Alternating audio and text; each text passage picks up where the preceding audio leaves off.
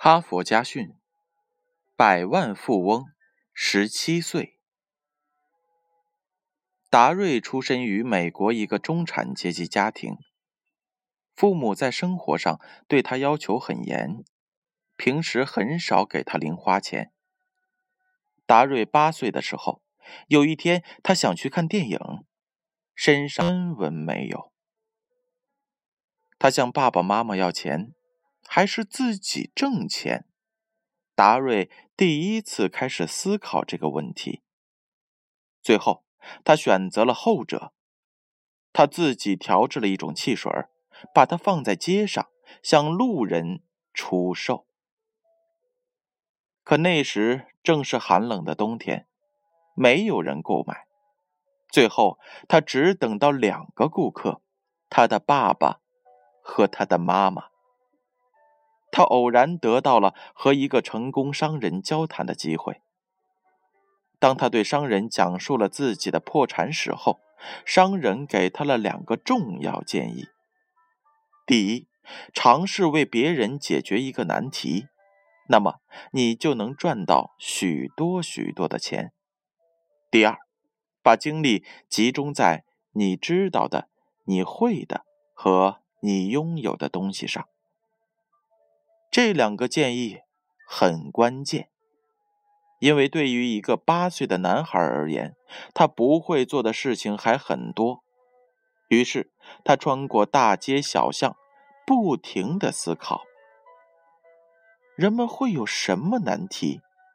如何为他们解决难题？这其实很不容易。好点子似乎都躲起来了。他什么办法都想不出来，但是有一天，父亲无意当中激发了他的灵感火花。一天早晨吃饭时，父亲让达瑞去取报纸。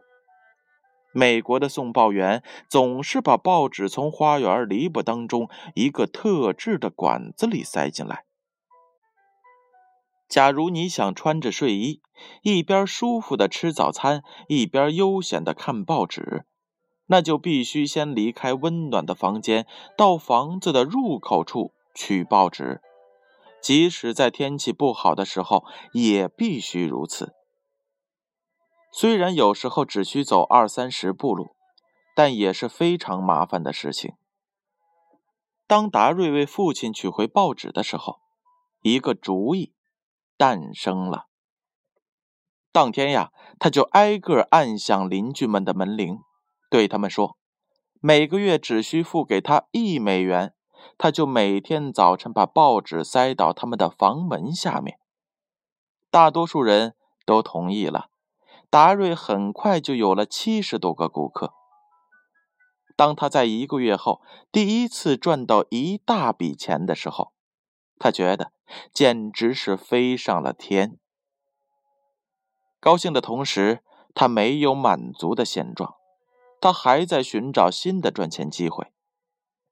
经过一段时间思考，他决定让他的顾客每天把垃圾袋放在门前，然后由他早晨送报时顺便运到垃圾桶里，每个月另加一美元。